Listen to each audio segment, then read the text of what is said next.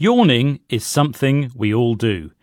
Maybe because we're bored carrying out tedious tasks, or because we're tired. Sometimes just seeing other people yawn can set you off. But is this biological function really contagious? And why do we do it in the first place? Many of us think we open our mouths when we yawn to take in more oxygen. But in fact, it appears there is no clear biological reason. According to BBC Bitesize, new research suggests it might be because yawning cools the brain down and prevents it from overheating, much like the fan in your laptop. This might be why we're more likely to feel drowsy and yawn in warm temperatures.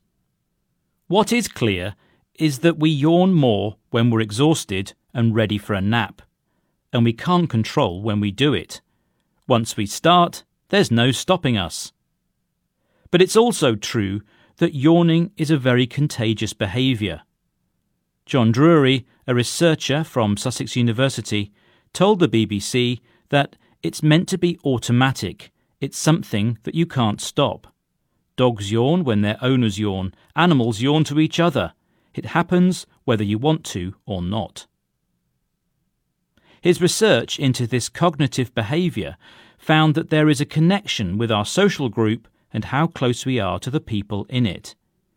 If we identify with the person who exhibits the behaviour, we are likely to copy it too. Other research by the University of Nottingham in 2017 found similar results. They asked volunteers to watch other people yawn. They found their ability to resist yawning when others around them yawned was limited, and the urge to yawn was increased when people were told they couldn't.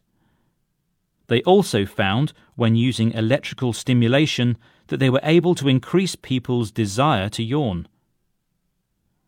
These findings, they say, could be useful because it could help treat other conditions like Tourette's, which involve the same area of the brain.